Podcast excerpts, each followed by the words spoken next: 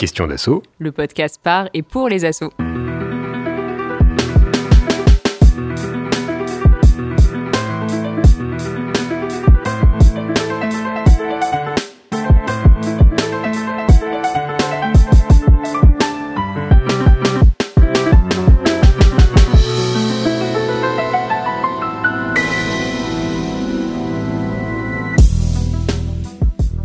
La vie d'une association repose intrinsèquement sur le temps que lui donnent ses membres.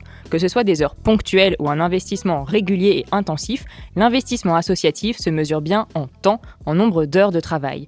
Car dans le monde associatif, il n'y a pas de rémunération à la tâche pour les actions bénévoles. Comme aux origines du salariat et au temps des grands combats ouvriers sur la définition de ce qu'est une journée de travail, c'est donc le temps qui est la métrique du travail réalisé. Donner un coup de main à l'assaut pendant un après-midi, tenir un stand, accueillir les nouveaux venus deux fois par mois ou plus. Pour autant, cette mesure du temps bénévole pose de nombreuses questions. À quoi et à qui sert-elle? Pourquoi apparaît-elle dans les bilans comptables des associations? Est-ce que cela n'induit pas une compétition entre les bénévoles, voire une perversion, une marchandisation du temps bénévole? Bref, pourquoi et comment valoriser ce temps contributif? C'est la question que nous vous proposons d'aborder dans ce deuxième épisode de Questions d'assaut, le podcast par et pour les assauts en partenariat avec la Maïf. Pour parler de ce sujet, nous avons le plaisir d'accueillir un représentant de l'association et laboratoire citoyen Lamine, qui est un lieu bien connu de la communauté lyonnaise depuis sa création en 2014 à Villeurbanne. Bonjour Benjamin. Bonjour Yael. Nous serons accompagnés dans cette discussion par Mathieu de la coopérative d'experts comptables Finacop pour évoquer la valorisation fiscale du temps bénévole, le versant comptable de notre discussion. Bonjour Mathieu. Salut, salut. Et aujourd'hui, c'est Karl qui prend la main pour l'édito autour du temps bénévole. Salut Karl. Salut. Cet épisode de Questions d'assaut est réalisé par Guillaume Desjardins de Synchrone TV sur une musique de Sound of Nowhere. Vous pouvez vous abonner à Questions d'assaut sur votre plateforme de podcast préférée, sur Apple Music, Google Podcast, mais également Spotify, Deezer et SoundCloud. Vous pouvez également écouter ce podcast directement sur notre site web question au pluriel-asso.com où vous retrouvez également une version textuelle de ce podcast. On y travaille. Alors installez-vous confortablement et c'est parti.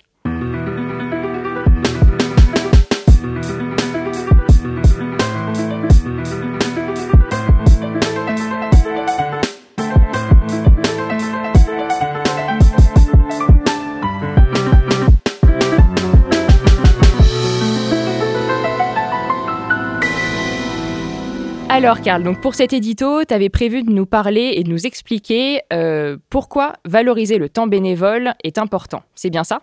Exactement. J'imagine que cette question, vous vous l'êtes nécessairement posée, vous qui nous écoutez, si vous êtes dirigeant d'une association. Alors peut-être avant de parler du temps bénévole, rappelons déjà ce que c'est que le bénévolat. Donc selon le ministère de la Jeunesse, des Sports et de la Vie associative, le bénévolat se caractérise sur un plan comptable, et donc on voit déjà qu'on va parler gros sous, comme, et je cite, une contribution volontaire en nature qui est par principe sans contrepartie. Le bénévolat, s'oppose donc au salariat sur deux points. Déjà, premièrement, il n'est pas rémunéré, il ne fait pas l'objet de contrepartie. Et puis deuxièmement, le bénévole ne reçoit ni instruction ni sanction de la part de ses encadrants au sein de la structure associative. Donc par principe, le bénévolat, c'est un don, un don de soi, un don de ses compétences, un don de son relationnel, mais surtout, c'est un don de son temps. Comme le bénévole le bénévolat ne répond pas aux mesures classiques du salariat telles que la masse salariale ou le chiffre d'affaires, D'autres moyens doivent être trouvés pour l'estimer, pour le mesurer. Et comme tu le disais en introduction, Yael, c'est donc le temps qui devient la métrique. Nous allons compter le temps donné par les bénévoles pour estimer une forme de production de valeur associative. Alors, question peut-être innocente, mais pourquoi est-ce si important de mesurer ce temps de bénévolat? On a l'impression que c'est presque une injonction légale à faire entrer le bénévolat dans une logique gestionnaire. Qu'est-ce que ça apporte à la vision comptable de l'association? Effectivement, c'est en partie une obligation. Tout à l'heure, on va avoir l'occasion de discuter avec Mathieu de Finacop des raisons et des mécanismes de cette déclaration comptable du temps bénévole.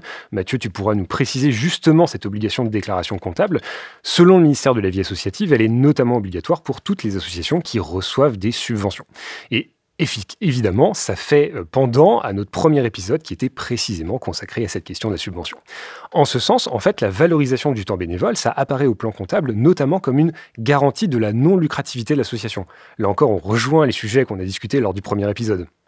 Et en effet, en montrant que l'on a donné un nombre conséquent d'heures de bénévolat, donc de fait non rémunérées, on accrédite l'idée que la gestion de l'association se fait à titre désintéressé. Donc, si je comprends bien, la valorisation du temps bénévole n'a qu'un objectif strictement comptable, c'est ça?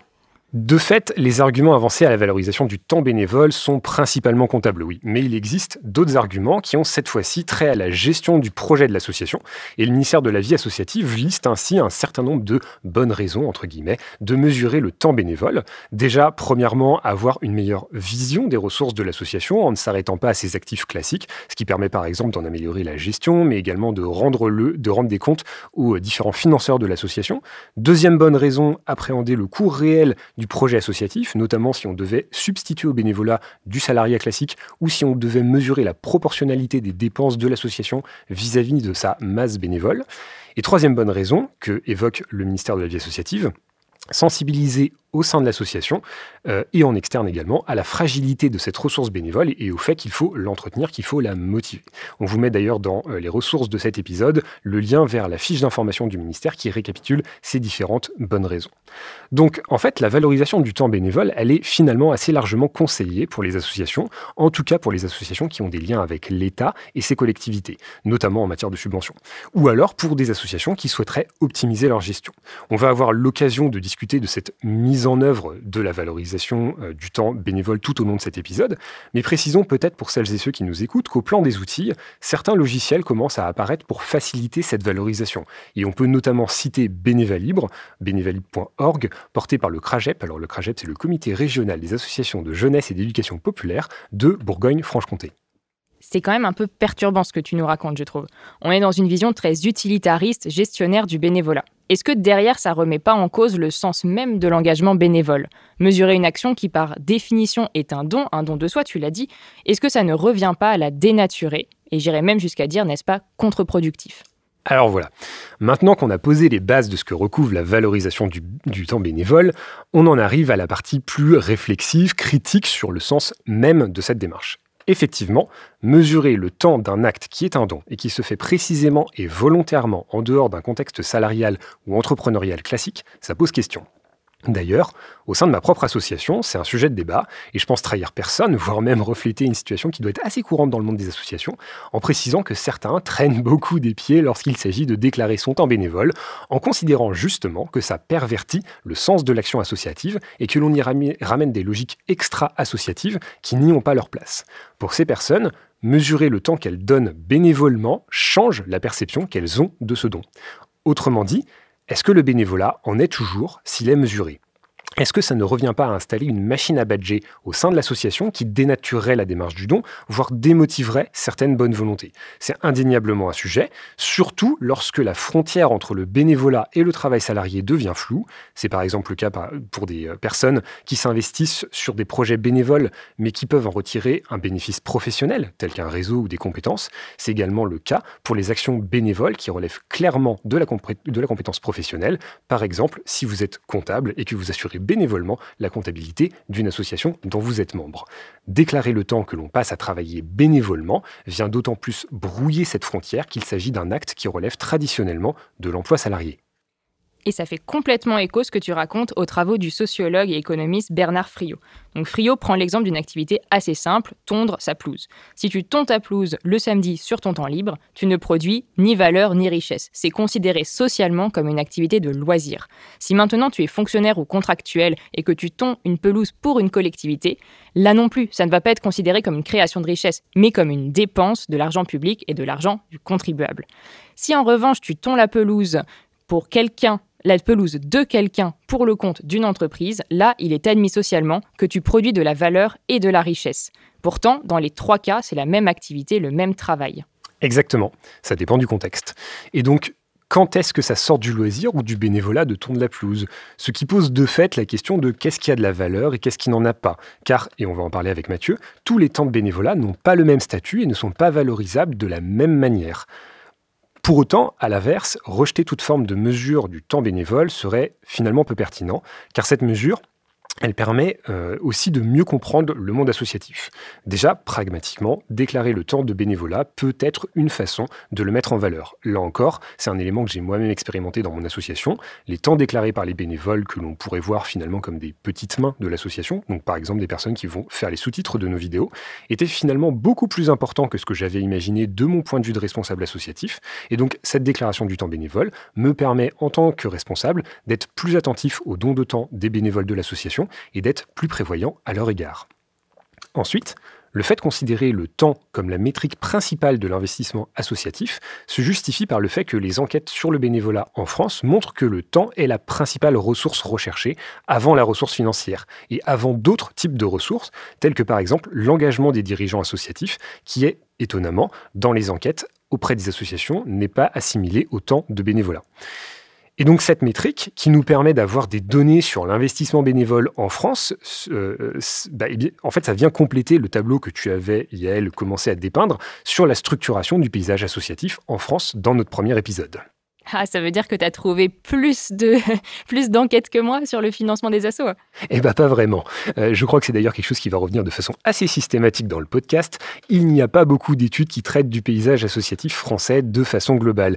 Et en ce qui concerne le temps de bénévolat, les études les plus récentes remontent à 2010. Alors, Yael t'avait montré le mois dernier combien le paysage associatif a évolué ces dernières années. Donc, on peut penser que les chiffres sont un peu datés, mais ils permettent tout de même d'avoir des ordres de grandeur. En l'occurrence, l'étude que je mentionne a été réalisée par les économistes Edith Archambault et Lionel Proutot. Et en fait, cette étude, cette étude, elle est très intéressante car elle nous montre déjà combien les méthodes de calcul varient autour du temps de bénévolat. Alors qu'il s'agit en théorie d'une métrique simple et universelle, eh bien, par exemple, selon si on laisse un bénévole définir lui-même les actions qui relèvent du bénévolat, par rapport à une étude qui définirait préalablement ce qui relève ou pas du bénévolat, eh bien, en fait, on obtient des différences très significatives de temps passé. Ainsi, Archambault et Proutot montrent que comment des études américaines de ce type, comparables mais qui divergent sur la méthodologie, donnent un volume horaire annuel moyen par bénévole, pour l'une de 80 heures par an, alors que l'autre donne 350 heures par an de ce que tu racontes, on imagine bien que ces calculs peuvent tout de même nous donner une petite estimation du poids économique du bénévolat. Tu as des chiffres pour la France? Alors euh, oui, un petit peu, mais là encore, selon les méthodologies, les résultats sont radicalement différents. Archambault et Proutot expliquent qu'il y a notamment trois modes de calcul qui peuvent être définis pour connaître l'équivalent en termes de salaire du bénévolat associatif. Tout d'abord, on peut faire comme ce que l'on fait dans la comptabilité française et qui, à titre très personnel, m'apparaît être une aberration, c'est-à-dire qu'on peut valoriser les heures de bénévolat au SMIC. Deuxième méthode, on peut les valoriser selon le revenu moyen du pays. Et troisième méthode, on peut les valoriser selon le montant que l'on paierait un professionnel pour effectuer la tâche accomplie par un bénévole. C'est ce qu'on appelle un coût de remplacement. Sachant qu'en France, dans les années 2000, il y avait environ 10 millions de bénévoles, ce qui représente, en nombre d'équivalents temps plein, quelque chose entre 720 000 et 950 000 équivalents temps plein, eh bien, en fait, les salaires imputés aux bénévolats, donc aux actions qui ne sont pas payées, auraient été de 14 milliards d'euros dans la première variante, celle du SMIC, de 21 milliards d'euros dans la seconde, celle des salaires moyens, et de 24 milliards d'euros dans la troisième, c'est-à-dire celle des coûts de remplacement, là où on substitue par un professionnel. Ce qui fait donc quand même un écart de 70% entre la version au SMIC et la version des coûts de remplacement.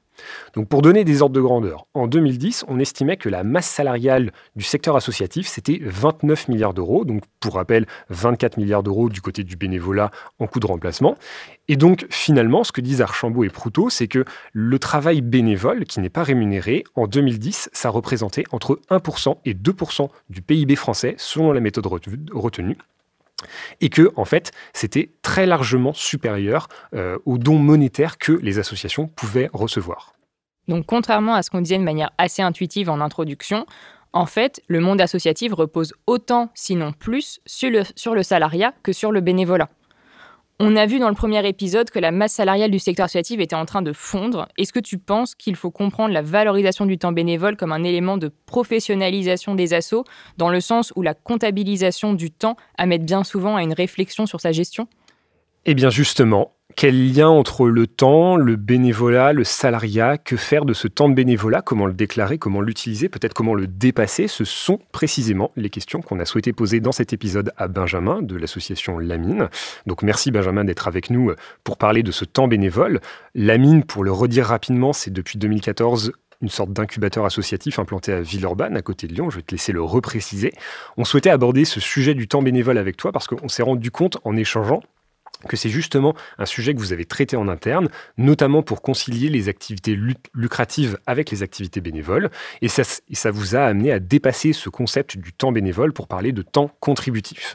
Alors peut-être pour commencer, et pour que celles et ceux qui nous écoutent puissent en savoir un peu plus sur vous et vous situer dans le vaste monde des assos, euh, on, va te poser, on va te proposer de dresser la carte d'identité de l'association à travers trois questions euh, qu'on va poser à toutes les associations dans le cadre de ce podcast. Et pour commencer, est-ce que tu peux nous expliquer ce que c'est la mine. Euh, qu'est-ce que vous y faites? Comment ça fonctionne? C'est quoi votre objectif?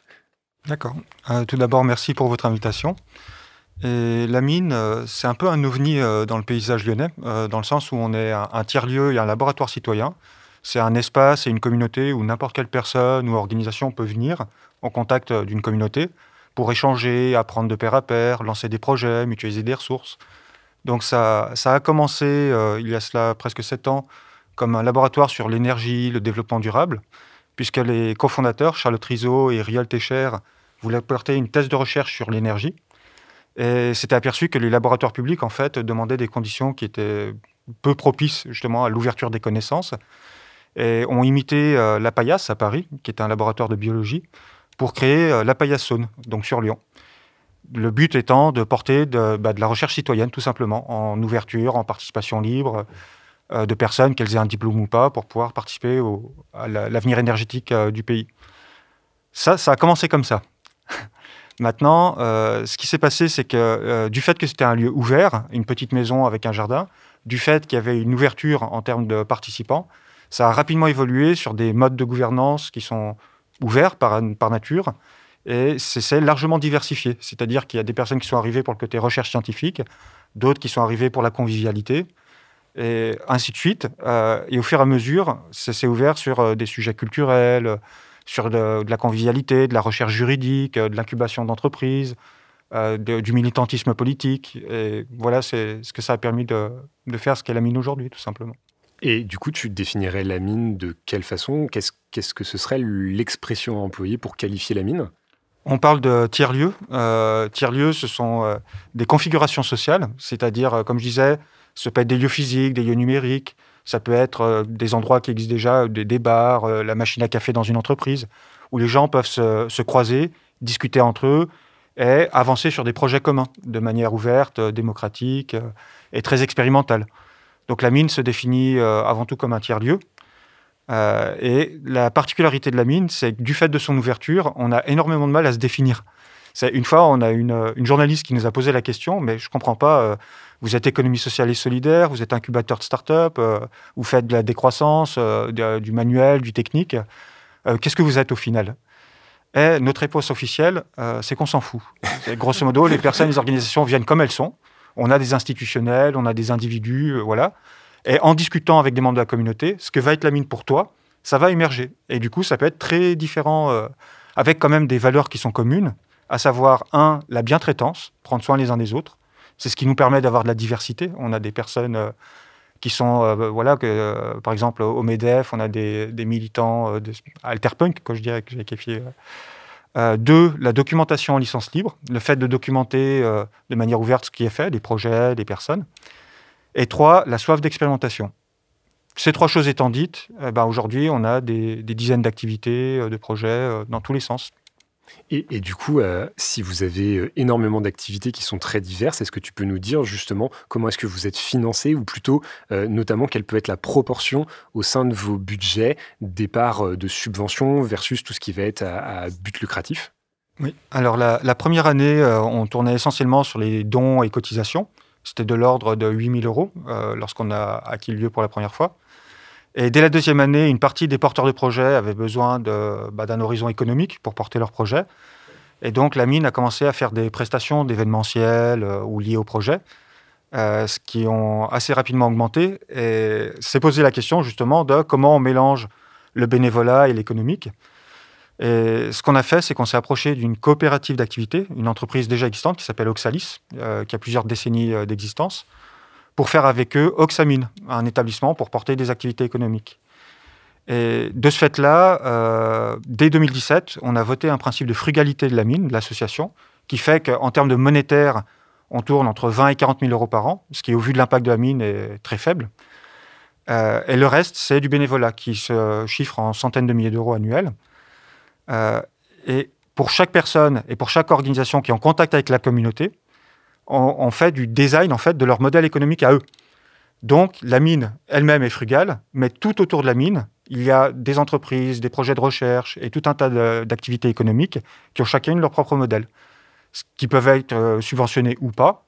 Et au final, la mine en fait est relativement indépendante des, subventions publiques, du fait qu'elle a une diversité d'acteurs économiques autour d'elle. Ok. Et euh, troisième question de notre carte d'identité, et pour finir avec ça, et avant d'entrer vraiment dans le dur du sujet, est-ce que tu peux nous dire aussi comment est-ce que vous êtes organisé, notamment euh, comment est-ce que vous, euh, vous prenez les décisions au sein de votre association? Qui décide des décisions prises au sein de votre association? Alors, une première chose, c'est on est avant tout une communauté, et l'association, pour nous, est un des outils de cette communauté. L'association en elle-même est un, objet expérimental en termes de gouvernance. C'est-à-dire que, grosso modo, dès que les choses sont stables, euh, la communauté s'ennuie. Et donc, on fait évoluer. Euh, donc, au départ, l'association a été créée avec un modèle classique associatif, président, trésorier, ainsi de suite. C'est rapidement évolué en conseil collégial, où les membres du conseil collégial sont tous co-présidents, co-trésoriers. Euh, ça a encore évolué après en conseil collégial ouvert, où le simple fait que tu sois présent te donne un droit de vote. Ensuite, ça a encore évolué vers un modèle où il y avait un conseil collégial, des groupes de travail et une rencontre qu'on appelle un, groupe opérationnel qui, de, des cinq ou six personnes les plus impliquées qui se rencontrent une fois par semaine, 30 minutes. Et au final, euh, aujourd'hui, euh, on pratique ce qu'on appelle l'adaptocratie. C'est-à-dire c'est une gouvernance où, qui essaie de s'adapter en fonction des personnes et des contraintes euh, à un moment donné. À partir du moment où, un, ce que tu fais est documenté, deux, que c'est réversible, bah, tu as euh, toute l'attitude pour le faire. Ça permet l'initiative personnelle en garantissant quand même le fait d'avoir bah, voilà, des décisions collectives euh, et ce genre de choses.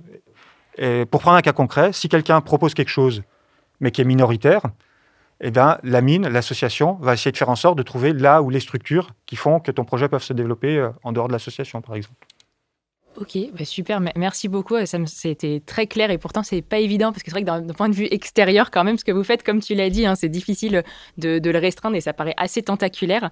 Euh, donc euh, merci beaucoup euh, pour, la, clarté des réponses. Peut-être juste revenir sur un petit point de clarification. Quand tu dis réversible, tu veux dire que les, personnes doivent faire des actions qui peuvent être annulées enfin, Qu'est-ce que tu entends exactement?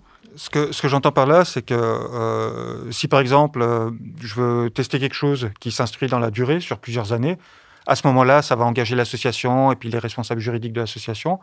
Euh, dans ce cas, ça pourra demander une décision formelle parce que c'est engageant et tu n'engages pas que toi, ton projet.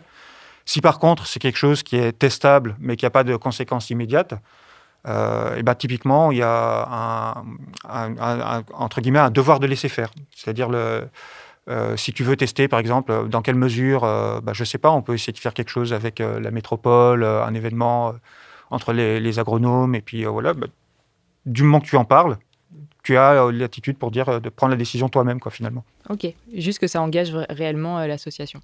Et du coup, comment est-ce que vous gérez la question du représentant légal de l'association? Puisque si chacun fait un petit peu ce qu'il veut et que du coup ça engage effectivement l'association, le représentant légal, qui sait quel risque il prend? Alors, actuellement, euh, nos statuts enregistrés en préfecture font qu'il y a un conseil collégial. Euh, donc, les membres du conseil collégial officiellement enregistrés sont responsables euh, de l'association, de, tout problème qu'il pourrait y avoir. On a également des représentants juridiques, parce que souvent, par exemple, les institutions bancaires demandent à ce qu'il y ait des représentants légaux de l'association. Et après, euh, pour des questions de responsabilité, notamment quand il y a des partenariats avec tout un tas d'acteurs ou des choses qui sont encore floues, eh ben, le principe de l'adaptocratie, c'est qu'on adapte à chaque projet. Dire par exemple, tiens, euh, moi je veux travailler en recherche scientifique avec des budgets européens et avec des acteurs institutionnels. Bon, bah, quelle gouvernance on fait pour ça? Et on le génère à chaque fois.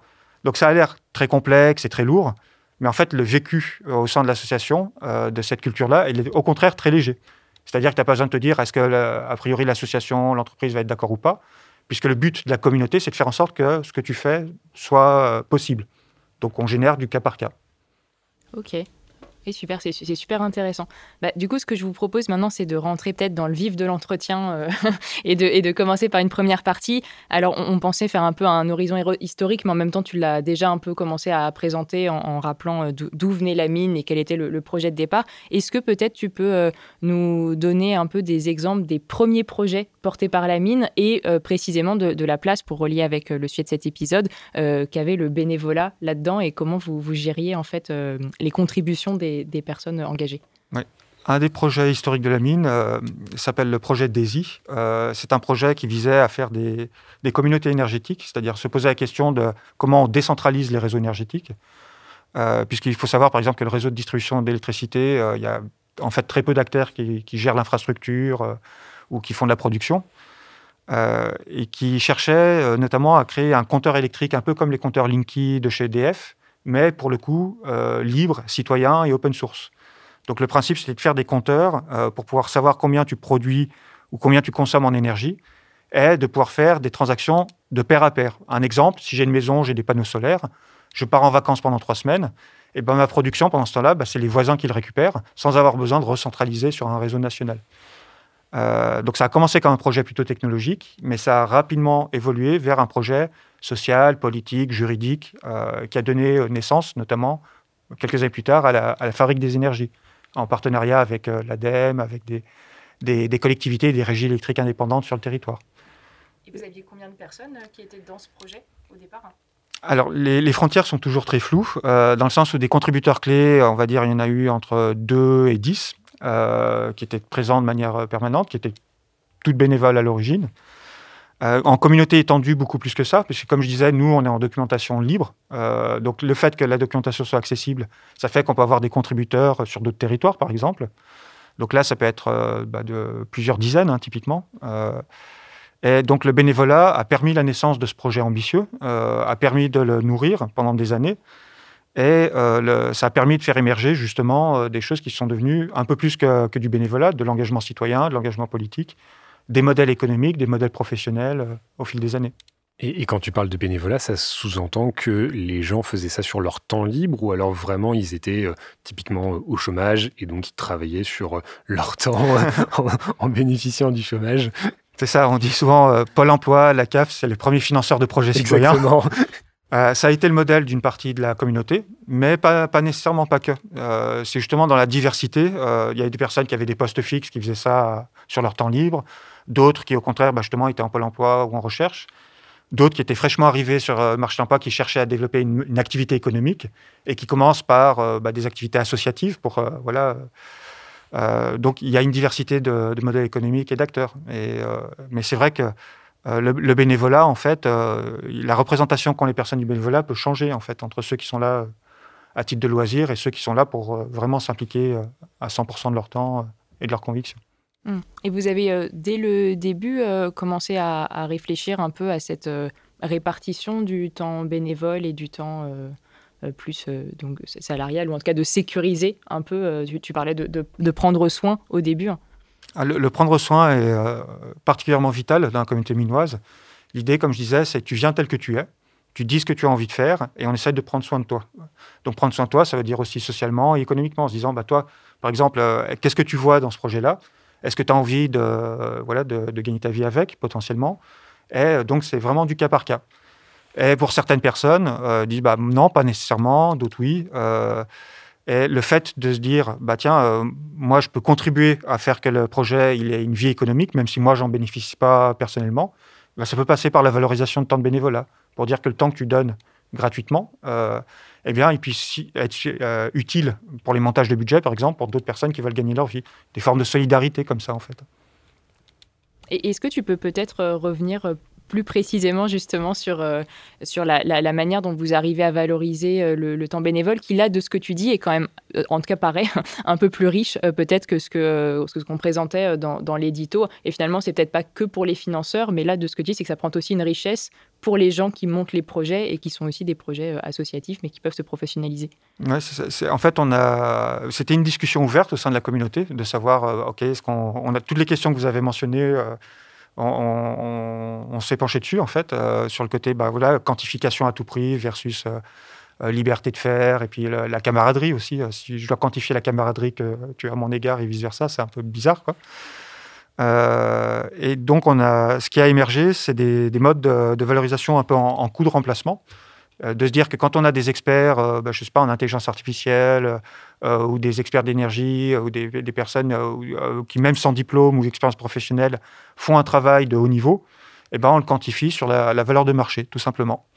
Et, comme je disais, ça représente des sommes très importantes, donc qui viennent peser dans, les discussions entre institutions et qui permettent aussi d'avoir une forme de reconnaissance en disant, bah, toi, tu es un des contributeurs clés de ce projet par ce que tu fais. Euh, parmi d'autres, hein. encore une fois, il y a des personnes pour qui c'est pertinent et d'autres pas. Euh, l'idée, c'est d'adapter à chaque fois. Est-ce que c'est pertinent pour toi euh, de quantifier ton travail et de le valoriser? Si c'est le cas, bah, tant mieux. voilà. Et si c'est pas le cas, bah, on trouve un autre moyen pour que toi, tu te sentes bien personnellement.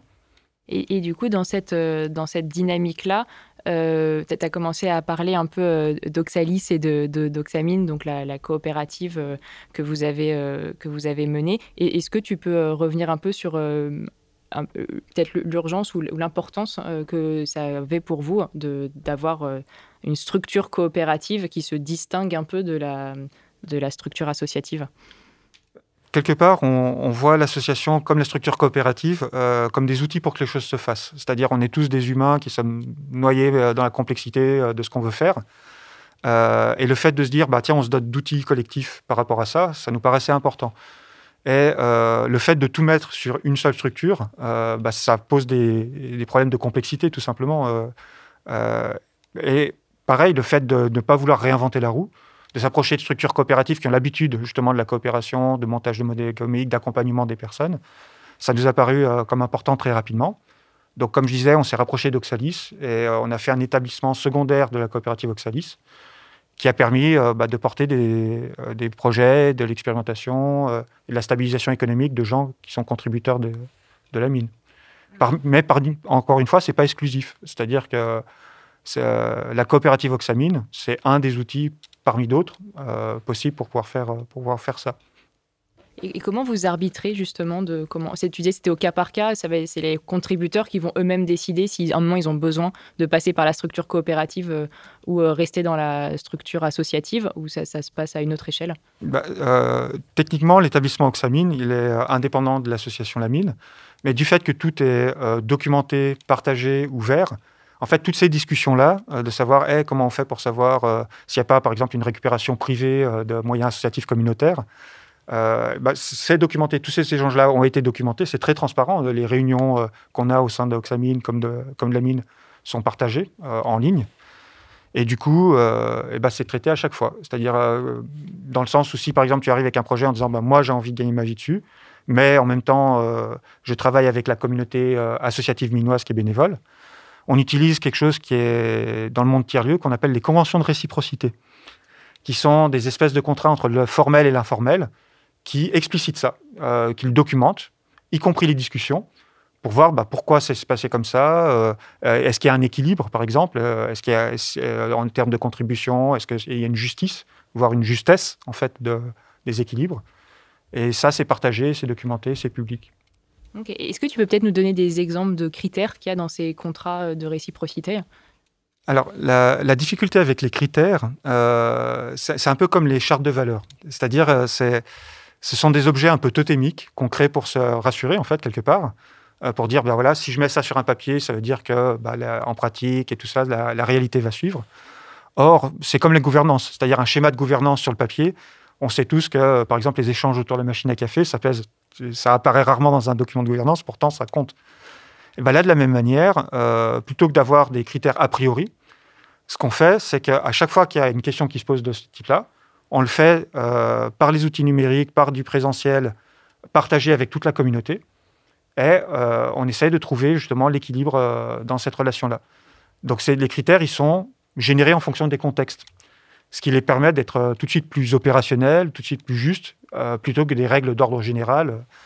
Parce qu'encore une fois, statut n'est pas vertu. C'est-à-dire qu'on peut être une association qui est extrêmement rigide, voire agressive, ou inversement, euh, être une entreprise, euh, mais qui en fait est, fait entre des copains, des amis, qui est très ouverte.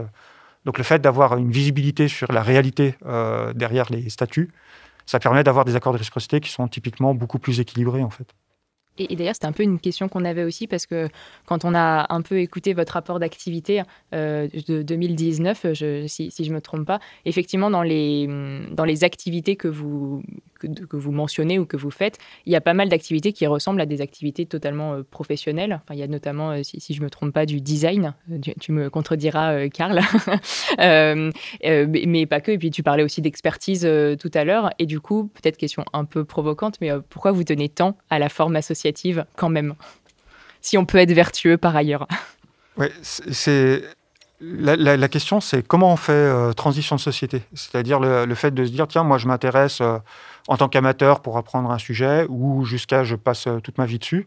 C'est une continuité. Il n'y a pas euh, d'un seul coup ça se sépare.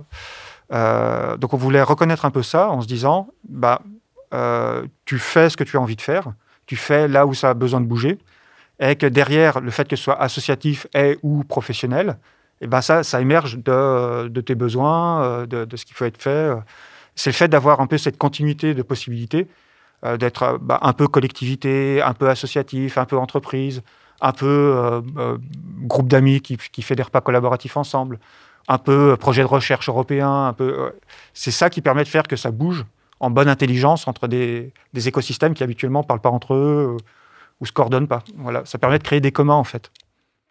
En, en écoutant, j'ai vraiment l'impression qu'en fait, presque comme la forme associative, c'est un peu la plus simple, enfin, à part peut-être la forme euh, de collectivité, mais euh, vu que elle n'est pas formalisée, euh, il y a des sujets, notamment pour des questions financières, tout simplement, qu'en fait, vous commencez un peu par dire tous les projets commencent par la forme associative, parce que c'est la plus simple et peut-être la plus modulable, enfin, comme, malléable. Malléable, exactement, c'est le mot que je cherchais.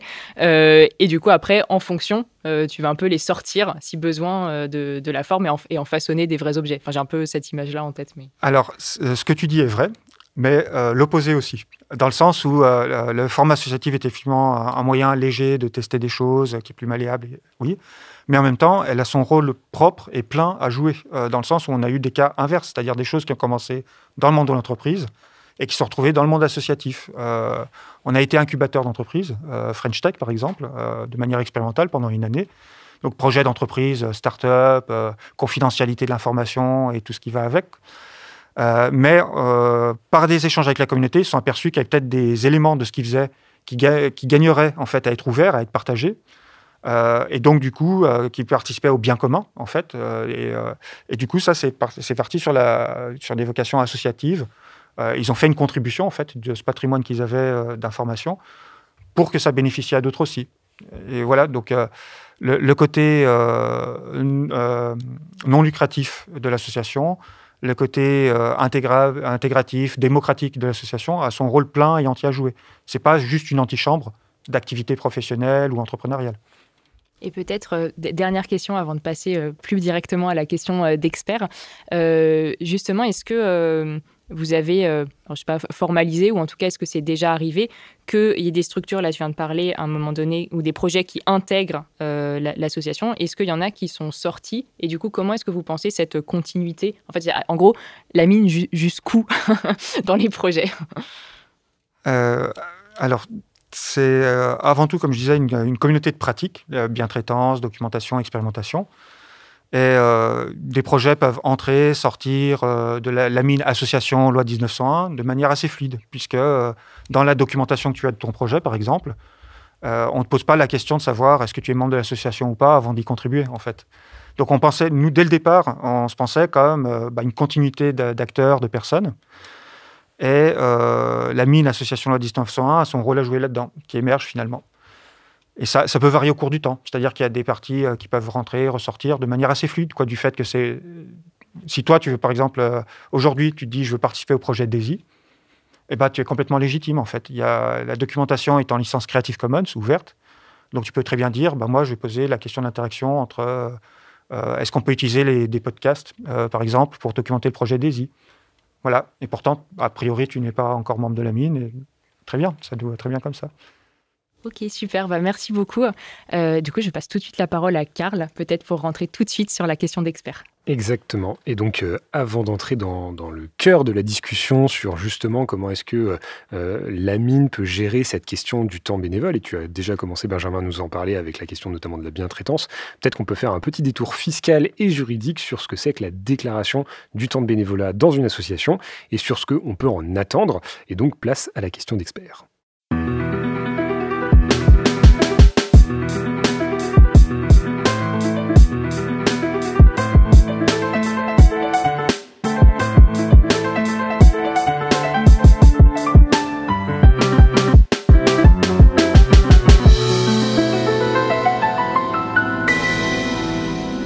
Et aujourd'hui, notre expert, c'est Mathieu de Finacop. Salut. Salut, salut. Et donc, on a plusieurs questions à te poser sur effectivement la valorisation fiscale du temps de bénévolat. Et peut-être pour commencer, euh, tout à l'heure, je parlais euh, du fait que euh, le, temps de bénévolat, c'est quelque chose qu'on va notamment valoriser au plan comptable. Est-ce que tu, tu, peux nous expliquer ce que ça apporte concrètement? Et peut-être aller un peu plus loin que ce que j'ai expliqué tout à l'heure Absolument. Ah, tu l'as très très bien expliqué, mais je le résumerai en quatre points. Pour moi, il y a le premier aspect qui est l'aspect euh, citoyen et politique, le fait de reconnaître le bénévolat comme une contribution aux associations, à la société et reconnaître l'implication euh, individuelle en soi. Je trouve que c'est voilà, une forme de reconnaissance forte. Ah, il y a une notion, dimension, alors modèle économique Aujourd'hui, on parle de modèle même socio-économique. On ne s'arrête pas uniquement à comptabiliser le chiffre d'affaires, les ventes, les cotisations, les subventions. On va aussi aller chercher d'autres dimensions. On va aller chercher les dimensions partenariales, c'est-à-dire la capacité à, co-créer des, des projets, des activités, à mobiliser des ressources, et la dimension RH. Et notamment, dedans, on y retrouve le volontariat, le mécénat de compétences et le bénévolat. Voilà, il n'y a pas que le salariat qu'on met dans les dépenses d'exploitation. Donc ça, c'est aussi une forme de reconnaissance de cette, typologie de ressources socio-économiques. Ensuite, on a les dimensions, comme tu le disais, déjà euh, fiscales. Euh, pourquoi? Parce que on, en a déjà parlé dans un podcast, mais il y a la question entre euh, la lucrativité ou la non-lucrativité. Alors, des activités de l'association, hein, parce qu'en général, une activité une association est non lucrative au sens juridique, mais fiscalement, elle peut avoir des activités qui sont lucratives, c'est-à-dire concurrentielles. Et pour cela, pour apprécier ce seuil de lucrativité ou non lucrativité, on a le droit de retenir euh, pas que le chiffre d'affaires, mais aussi les moyens utilisés par l'association, notamment le bénévolat, qui peut venir renforcer le poids du secteur non lucratif et donc venir diminuer le risque fiscal ou la fiscalisation d'une association. ça, c'est une dimension forte. Et ensuite, il y a aussi une dimension, alors plus, ouais, économique, financière qui est euh, quand on, va chercher des subventions ou certaines typologies de produits, il faut souvent justifier de cofinancement. Et le fait de donner une valeur au bénévolat, ça peut permettre de justifier justement ces fameux cofinancements. Peut-être en, clarification, à un moment, tu as parlé de volontariat. Est-ce que tu peux nous faire un peu la, différence entre bénévolat et, volontariat? Ouais. Alors, le bénévolat, c'est euh, normalement exempt de toute euh, contrepartie. Euh, c'est vraiment, comme tu disais, un abandon euh, de, de, soi, hein, on se dépouille de son, de son temps. Euh, le volontariat, c'était pour avoir une forme de reconnaissance, alors un peu, si je devais caricaturer, entre bénévolat et salariat, c'est-à-dire donner des formes de rétribution possibles qui ne sont pas assimilées à du salaire. Donc, notamment ben, les services civiques qui ont droit à des. on parle d'indemnité. Voilà. Un peu assez proche finalement de ce qu'on retrouve pour les étudiants avec les, avec les stages. Et euh, du coup, encore une question de clarification, est-ce que c'est vraiment obligatoire de déclarer le temps de bénévolat dans sa comptabilité? C'était notamment une question entre, entre Yael et moi. Moi, je le fais dans mon asso, Yael ne le fait pas dans son mhm. asso. Est-ce que c'est obligatoire? Alors oui, il faut savoir que jusqu'en 2019, jusqu'en 2019, c'était non. Et jusqu'en 2020, alors je dirais, enfin à partir de 2020, c'est oui euh, ou non. Ça dépend de la taille de l'association, de montant de subvention, et est-ce qu'elle est euh, soumise au fameux plan comptable associatif qui est réglementé. Donc ça, il faut regarder précisément. Il y a une liste d'associations, notamment quand on a plus de 153 000 euros de subvention, de dons, voilà, ou euh, un montant de subvention qui est important. Donc tout ça, il faut regarder en détail. Mais dès lors qu'on est dans le plan comptable associatif, maintenant, par défaut, il faut valoriser le bénévolat. Ça devient la règle. Euh, pour autant, euh, si on n'est pas capable de le valoriser, ou si on ne souhaite pas le valoriser, il faut euh, le dire et l'expliquer en annexe. Voilà, on reste quand même libre. Ok, est-ce que peut-être juste là, effectivement, tu donnais des seuils, il y a quand même un, seuil où on n'est pas obligé de faire. oui. de faire tout ça? Exactement. Souvent, c'est le montant des subventions ou des dons. C'est ça. Bah, 153 000 euros de subvention ou 153 000 euros de dons. Et ensuite, c'est si une collectivité nous octroie une subvention, de mémoire, c'est 75 000 euros. D'accord, mais du coup, en fait, on parle quand même de grosses associations. Ouais. je sais qu'après, je suis très très petite, mais quand même.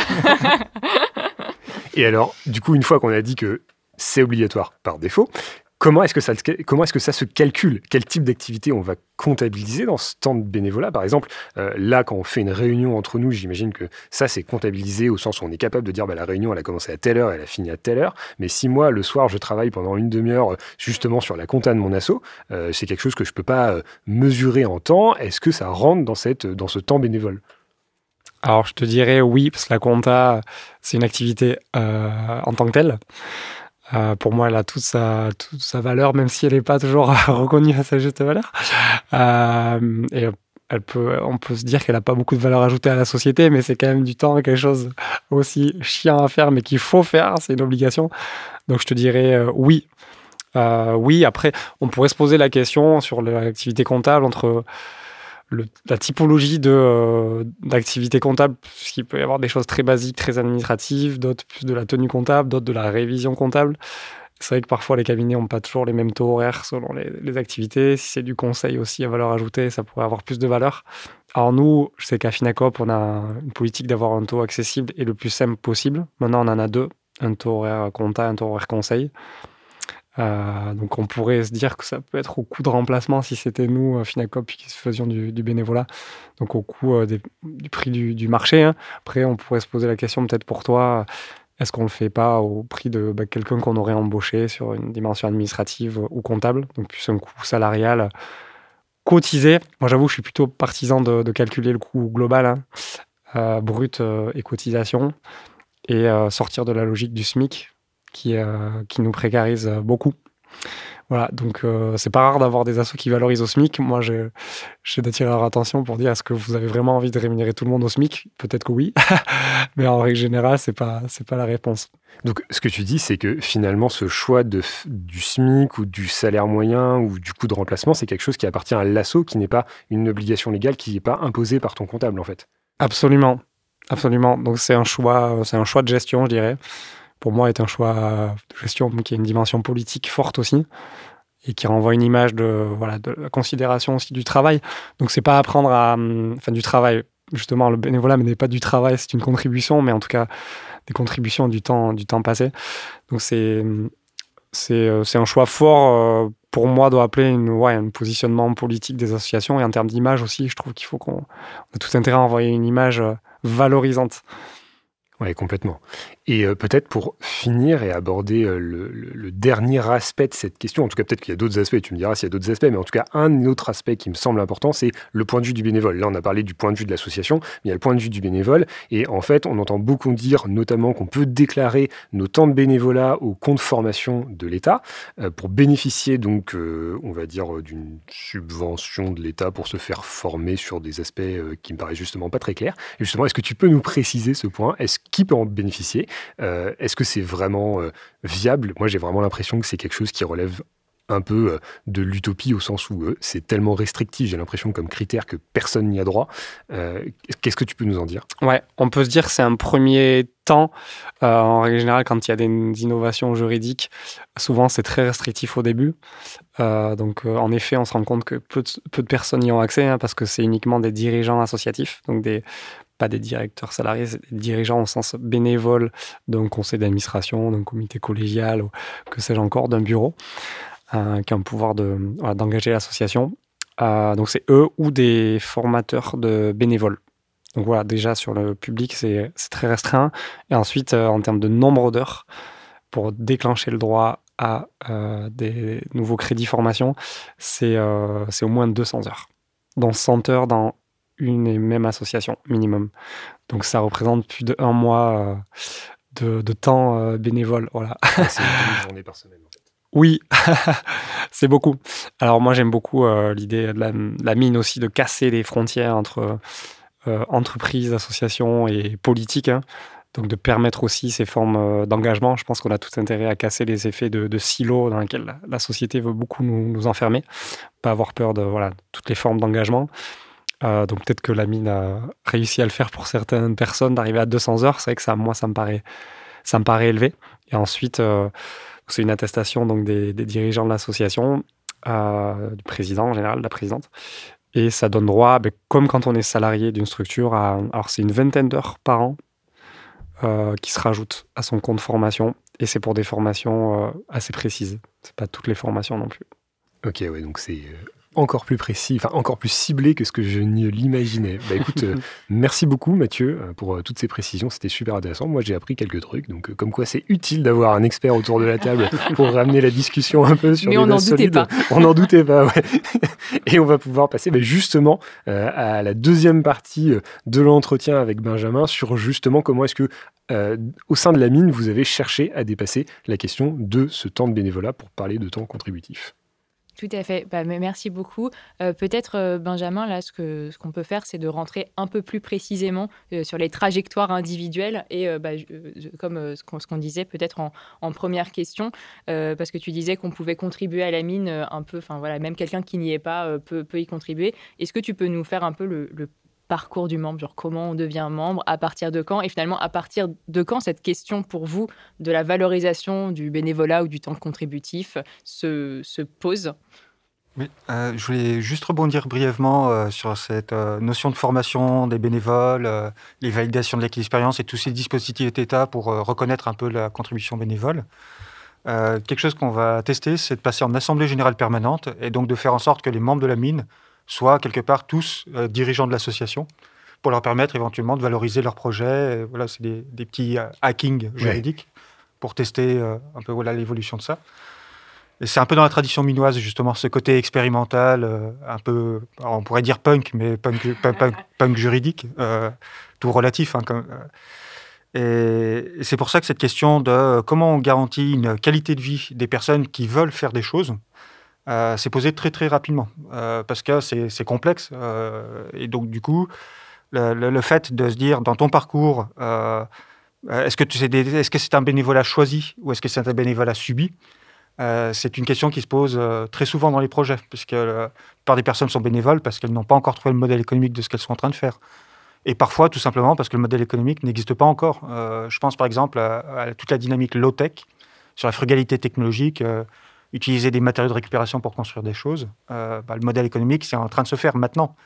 Voilà. Euh, c'est pour ça que communautairement, euh, ces questions, on les a faites de manière ouverte avec d'autres organisations, avec des chercheurs aussi. On a pas mal d'études collaboratives sur ces sujets-là, pour essayer de trouver non pas une solution qui serait idéale pour tout le monde, mais tout un tas de petites expérimentations.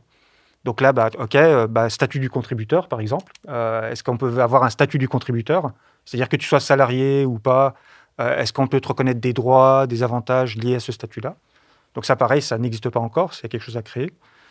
on a créé aussi des choses comme le CDI communautaire, des expérimentations de contrats de travail partagés entre plusieurs personnes, dans lesquelles tu peux être coopté pour pouvoir te sécuriser un peu quand tu n'as plus envie d'être bénévole, par exemple, de manière temporaire, et ainsi de suite. Donc, tout un tas d'expérimentations pour euh, essayer de défricher des nouvelles façons de construire le monde, son travail, son application. Et euh, peut-être, du coup, tu dis que vous avez fait beaucoup d'expérimentations. Euh, est-ce qu'à un moment, vous, êtes, vous avez réussi un peu à stabiliser ces expérimentations ou à sortir de l'expérimentation pour un peu poser des choses de manière plus, formelle, d'accepter des choses? Oui, c'est ça. C'est un équilibre qui est aussi très personnel entre l'expérimentation, le chaos, et puis quelque chose d'ordonné, de prévisible. et chacun a son, met sa curseur un peu là où il est dans sa vie, finalement. Donc oui, par exemple, la coopérative Oxamine, aujourd'hui, on, est entre 10 et 20 salariés entrepreneurs. Donc c'est une entreprise qui se développe. Au niveau de l'association, pareil, on a une communauté contributive euh, qui est euh, relativement vaste, c'est-à-dire qui est plus dépendante de, membres historiques de l'association. Euh, par exemple, avec ma compagne Connie, on est très impliqué aujourd'hui. On y passe trois jours par semaine en moyenne. Mais si demain on se dit, bah tiens, on arrête, et bah pour autant, il y a une résilience. C'est-à-dire qu'il y a d'autres personnes qui peuvent prendre le relais, et ainsi de suite. Donc du coup, il y a des choses qui se stabilisent, même si ça reste toujours un équilibre entre être stabilisé et être content là où on est, et puis faire évoluer vers des modèles de société nouveaux aussi. C'est-à-dire que l'intérêt de la bientraitance, c'est de se dire, bah, peut-être que toi, personnellement, tu as besoin de stabilisation en ce moment. On peut t'orienter vers des choses qui sont bien connues, plus stables. Et inversement, il y en a d'autres qui ont besoin de nouveautés, besoin de tester des choses, qui ont une appétence pour ça. Bon, bah, comment on peut créer les conditions pour ça? Sachant que euh, bah, ça reste encore euh, quelque chose en construction. On est quand même relativement jeune. On est et, vous arrivez un peu à, euh, à essaimer ou à polliniser euh, ce, modèle-là vers euh, d'autres collectifs ou, personnes qui aimeraient s'engager dans ce genre de démarche? Ça, c'est assez drôle parce que le fait que la mine, justement, chacun peut s'y reconnaître et puis la décrire de sa propre manière, finalement, ça fait qu'on a une, diversité de personnes qui, sont, qui ont été en contact avec la mine, qui ont pu être accompagnées et qui ont donc les pratiques minoises, même si elles se disent pas, elles ne mettent pas le logo quoi, en fait, hein, dans, leur, dans ce qu'ils font. Je pense par exemple à des projets euh, de, Fab Lab ou des personnes dans des institutions euh, euh, qui y sont passées, qui ont pratiqué et qui ont répliqué ces modèles de pratique dans leur propre environnement. et qui, par exemple, utilisent des documents collaboratifs, utilisent des pratiques minoises. Et, ça, oui, on en a beaucoup, et justement dans des milieux très différents, et qui petit à petit adoptent ces pratiques-là même si formellement, comme je disais, il n'y a pas un partenariat avec le logo Lamine ou une adhésion formelle mais par contre un réseau humain qui est très fort. Ok. Et en revanche, vous n'avez pas d'associations qui, ou, de, ou autre chose qui sont venues précisément vous voir pour demander un accompagnement là-dessus? Si, euh, tota-, totalement. C'est-à-dire que euh, même très régulièrement, par exemple, euh, dans, le mouvement tiers-lieu, aujourd'hui, c'est quasiment un tiers-lieu tous les dix jours qui nous contacte pour être accompagné. Mais ça peut être fait par l'intermédiaire des Minois et Minoises. C'est-à-dire que si toi, tu deviens membre de la mine, tu es légitime pour, bah, tiens, tu, tu entends parler d'un projet, bah, tu fais le contact avec, euh, avec les autres collègues euh, de la communauté minoise. Donc, quelque part, tu le projet est accompagné par la mine. Euh, donc, ça peut être complètement informel, comme ça, jusqu'à, au contraire, des, accords cadres, des conventions beaucoup plus massives, beaucoup plus formelles.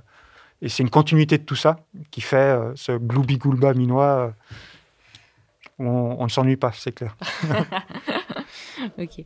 Euh, non, mais c'est hyper intéressant parce que c'est vrai qu'en préparant euh, en fait cet épisode, euh, on avait une image qui était plus de se dire que finalement, si vous aviez aussi besoin de passer par euh, cette comptabilisation du, temps bénévole, ou en tout cas cette reconnaissance à un moment donné d'un temps, d'ailleurs que vous appelez pas bénévole, comme, tu, comme on vient de le dire euh, aussi, mais plutôt contributif, comme ça ça permet d'être un peu plus englobant euh, sur la, forme dont après ça, va se, formaliser. C'était aussi pour empêcher un peu les, formes de passagers clandestins, c'est-à-dire de personnes qui finalement profiteraient un peu de la situation en euh, je sais pas, euh, bah, par exemple, en montant un projet et en profitant euh, de personnes qui vont s'engager bénévolement alors qu'elles vont à un moment donné être salariées, par exemple. Et du coup, il y avait peut-être une question bah, sur hum, ces, différences de statut au sein de l'association, enfin, et du coup, du, plus largement de l'écosystème et, que, et, de ce qu'on entend, en fait, c'est un, peu plus, un peu plus compliqué là-dessus en fait, euh, cette question du passager clandestin, on a pas mal de membres de la mine qui ont déjà vécu des, changements de taille d'écosystème, qui ont voilà, des, choses contributives euh, où il y a eu, pu y avoir une récupération privée de ça. Euh, donc il y avait déjà pas mal d'expérience dans les membres de la mine par rapport à ça. Et on y a privilégié la transparence, c'est-à-dire le fait de se dire si moi, mon but c'est de, entre guillemets, de me faire des millions, eh ben, je peux être transparent par rapport à ça, je le dis.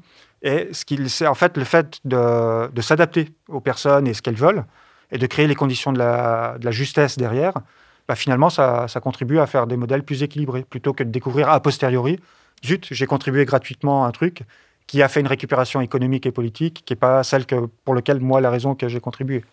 Le fait d'être transparent par rapport à ça aide énormément. Euh, et ça permet peut-être aussi de filtrer les projets, parce que vous n'allez pas accepter n'importe quel projet. Ah bah, justement, euh, c'est là où c'est intéressant, euh, c'est le fait de se dire, bah, on, discute dans tous les cas, et par rapport à un projet, quelqu'un peut dire, peut lever la main en disant, moi je suis pas d'accord avec ça, et on traite de comment on peut faire pour résoudre ça. Ça peut être parfois par la coopération. Et par exemple, quand je parlais tout à l'heure d'incubation French Tech, euh, il n'y a pas une, une, immense diversité sociale dans les incubés French Tech. Il y a des questions aussi de bien commun qui ne sont pas évidents. et on avait des militants de la décroissance qui sont euh, assez farouchement opposés au mouvement French Tech, qui sont présents dans la communauté minoise. Et on s'est dit, eh, tiens, comment on peut essayer de compatibiliser les deux? On fait un test. On voit est-ce qu'il y a des communs qui peuvent être créés dans l'incubation de start-up? Et au final, ça s'est plutôt bien passé, en fait. alors qu'inversement, dans d'autres domaines où on se dirait que ça pourrait être évident, c'est le fait de tester, en fait, dans quelle mesure ça peut se faire ou pas.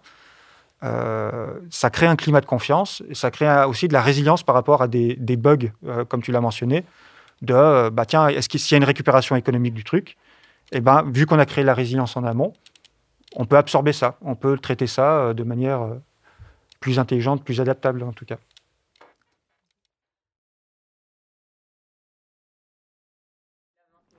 Ouais, il y a un, sujet qui est important dans le fait d'accueillir des personnes. Alors j'aime beaucoup l'idée d'éducation, enfin l'éducation populaire, c'est-à-dire pas faire le filtre et tout sur les personnes à l'entrée, même pour favoriser l'engagement des gens, il y a vraiment une question sur la sécurisation des, parcours.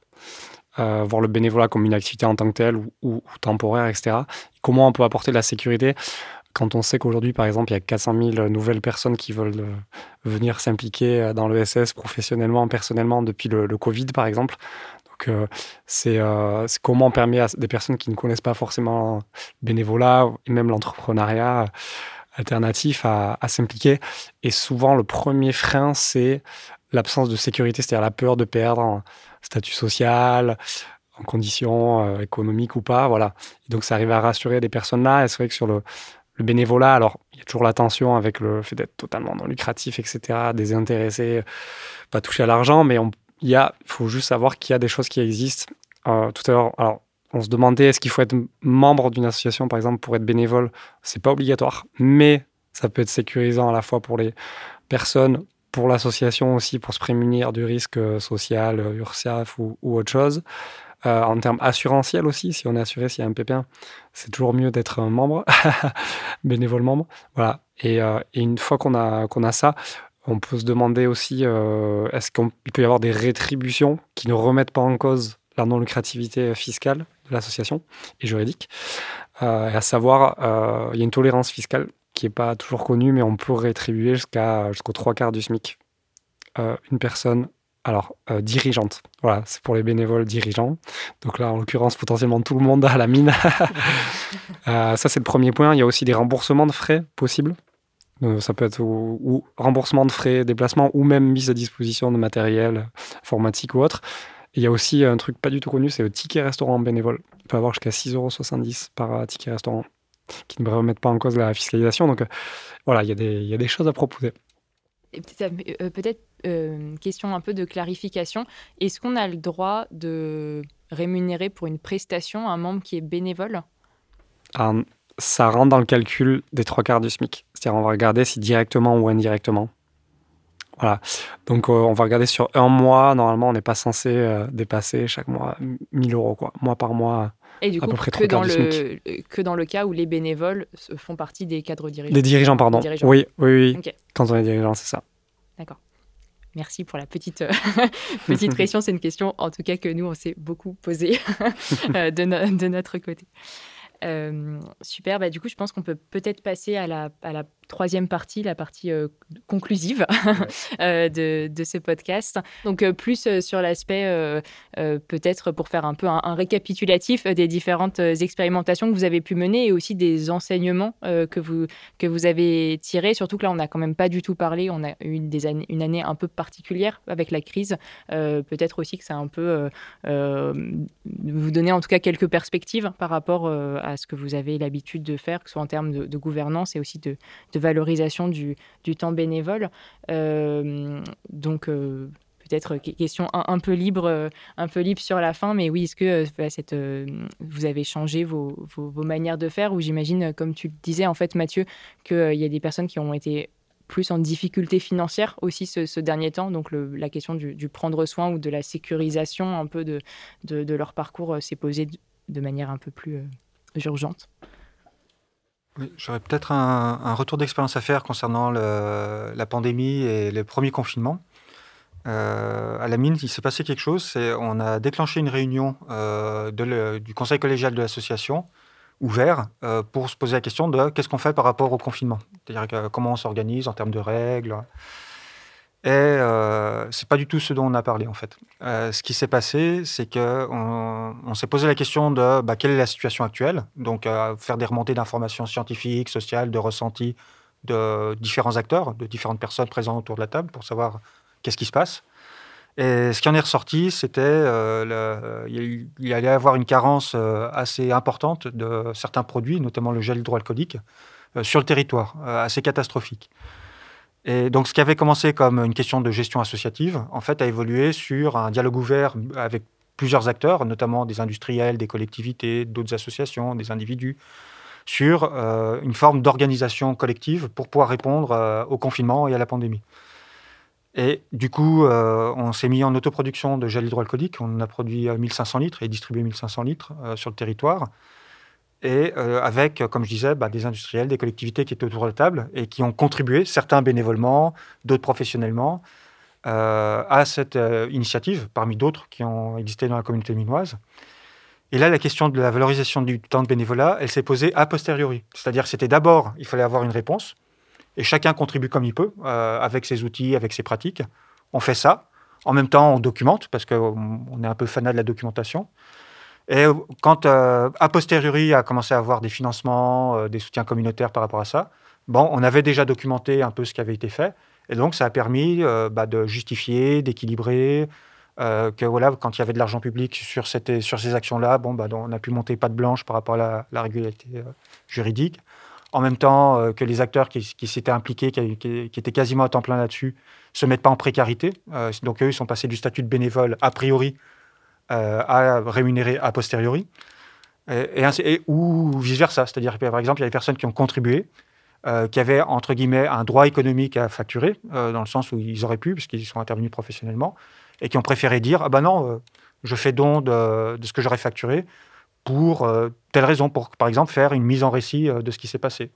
Voilà. Donc, on a eu des évolutions comme ça de statut. Et finalement, euh, tu nous as pas dit comment vous, à la mine, vous gérez cette question de la déclaration comptable du temps bénévole. Est-ce que vous le déclarez? Est-ce que justement, comment est-ce que vous gérez ce passage temps bénévole, temps, on va dire contributif, mais euh, qui finalement peut être rémunéré? Euh, Comment est-ce que vous le gérez sur, sur un plan comptable? Alors, quand, quand s'est posé la question de la valorisation de temps de bénévolat, premier réflexe qu'on a fait, c'est ouvrir un document contributif en ligne poser la question à tout un tas de personnes et d'acteurs en disant comment vous faites ça euh, voilà, D'avoir des retours par rapport à ça. Euh, on a travaillé notamment à un moment donné avec Finacop euh, sur ces sujets-là.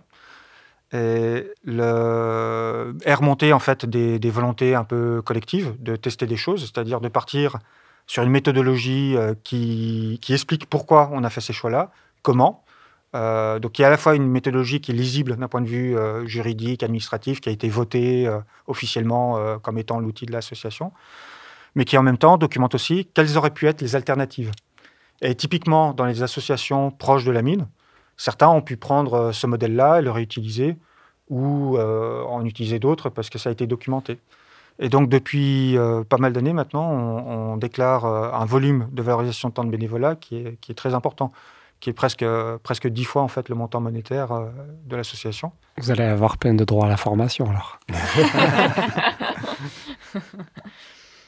Euh, mais en fait, ce que je trouve hyper intéressant dans, dans, bah, dans ton témoignage, c'est qu'on a presque en fait l'impression que la mine, vous, vous, gérez un peu ce côté euh, coordination territoriale. Enfin, en fait, j'ai presque l'impression que vous dépassez un peu euh, en termes d'importance euh, sur, le territoire ce qu'on pourrait euh, attendre d'une association, ou peut-être se dire qu'il faudrait peut-être le former. Alors, je vais, arriver avec la formalisation, mais est-ce que c'est pas presque à l'État de prendre en charge cette coordination? Par exemple, l'exemple que tu as donné sur, sur le, le Covid et la, la, crise sanitaire, c'est je, trouve que c'est hyper intéressant déjà de se rendre compte qu'un acteur associatif est capable d'amener ces réflexions-là, mais du coup, ça pose aussi la question de est-ce que c'est pas un autre acteur de prendre en, charge ces réflexions-là et cette euh, coordination de l'ensemble des acteurs d'un territoire euh, sur des problématiques d'urgence, enfin un peu des crises, je sais pas, des, sessions, des cellules de crise euh, à un moment donné? On, vient de lancer un programme de recherche sur trois ans avec la Fondation de France qui s'appelle Pouvoir d'agir en tiers-lieu, qui regroupe tout un tas de tiers-lieux en France sur les partenariats publics-privés particuliers. Euh, c'est-à-dire le fait de se dire, est-ce que c'est l'État ou les collectivités locales qui obligatoirement sont représentantes du bien public et doivent prendre en charge ça, oui, mais pas que. Dans le sens où euh, bah, c'est des, individus au sein de ces organisations, d'autres qui sont associatifs, d'autres qui sont professionnels, qui ensemble, s'ils arrivent à avoir des formes partenariales euh, euh, qui garantissent le bien commun, peuvent vraiment faire des choses intéressantes. Et sur le cas de la pandémie, par exemple, on a eu des cas où il dit bah, Moi, aujourd'hui, je gère tout un tas de centres sociaux et on a une pénurie maintenant. Sauf que moi, dans mes contraintes internes de processus de décision, euh, de, marché public. Je ne peux pas déclencher quelque chose sous 24 heures. Ça m'est physiquement impossible, euh, légalement impossible de faire ça. Par contre, je peux signaler à mes partenaires associatifs, entreprises, euh, j'ai ce besoin-là. Et on essaie de traiter ça ensemble, de faire en sorte que chacun puisse respecter les contraintes que chacun d'entre nous a dans le secteur public, dans le secteur privé, en tant qu'individu, et de faire en sorte que ça se passe. Parce que c'est ça qui compte, c'est que ça se fasse, quoi, finalement. Est-ce que vous êtes d'intérêt général à la mine, au sens fiscal? Alors euh, oui, et euh, on va peut-être regarder justement aussi, puisqu'on a quand même quelques années d'existence, euh, sur les questions d'intérêt public aussi, potentiellement. Utilité publique, ouais. Oui, c'est ça. Ok. Donc indirectement, l'État vous, vous, finance aussi. Parce que s'il y a des personnes qui donnent ou des mécènes qui donnent, ou s'il y a des abandons de frais de, de bénévoles, ils peuvent défiscaliser. Euh, oui, c'est vrai. Euh, et euh, même si en pratique, en fait, c'est rarement le cas que les personnes nous, nous demandent un reçu fiscal. c'est vrai que ça peut être utilisé, effectivement. Après, il y a, par exemple, je ne sais pas si vous êtes sur Eloasso, bah, du coup, ils il proposent, par exemple, de, de, faire des rescrits fiscaux de manière automatique. Donc, on ne sait même pas, en fait, si les gens, après, s'en servent derrière. Enfin, bon, c'était juste... Puis c'est réactif, en plus. C'est reçus fiscaux. Parce que rescrit, c'est la demande que tu fais au fisc. Non, ça, c'est. C'est autre chose. On fait souvent, là. Exact. confusion. Super. Bah, écoutez, merci beaucoup. Euh, merci, Benjamin, de nous avoir partagé euh, ton expérience de la mine. C'était, c'était très éclairant et finalement pas si compliqué, euh, pas si compliqué qu'on, s'y attendait. donc, pour ce deuxième épisode de Questions d'assaut, merci à Mathieu aussi de, de nous avoir éclairé et précisé un peu sur le volant fiscal de la valorisation du temps bénévole. Et merci à vous bah, de nous avoir euh. Euh, on espère que cet épisode vous sera été utile. Euh, si, si notre discussion a pu faire écho à des, voilà, des expériences que vous avez connues ou que vous rencontrez aujourd'hui, bah, n'hésitez pas à nous les partager sur les réseaux sociaux ou directement en nous envoyant un mail à hello at questiondassaut.com. et de toute façon, vous retrouverez toutes les infos sur, sur le site. Pour rappel, vous pouvez nous suivre sur votre plateforme de podcast préférée sur SoundCloud, Spotify, Deezer, Apple Apple Music ou Google Podcast. Vous pouvez également vous abonner à notre newsletter pour ne manquer aucun épisode et vous retrouver de toute façon toutes les informations et liens, ressources que nous avons évoquées durant ce podcast sur notre site web, donc question au pluriel-asso.com. Cet épisode a été réalisé avec le soutien de l'AMAIF qui finance ce podcast et aujourd'hui c'était Guillaume Desjardins de Synchrone TV qui était à la réalisation. Et on vous laisse maintenant avec la belle musique de Sound of Nowhere. Merci à vous de nous avoir écoutés et rendez-vous à la rentrée en septembre pour un nouvel épisode de question d'assaut.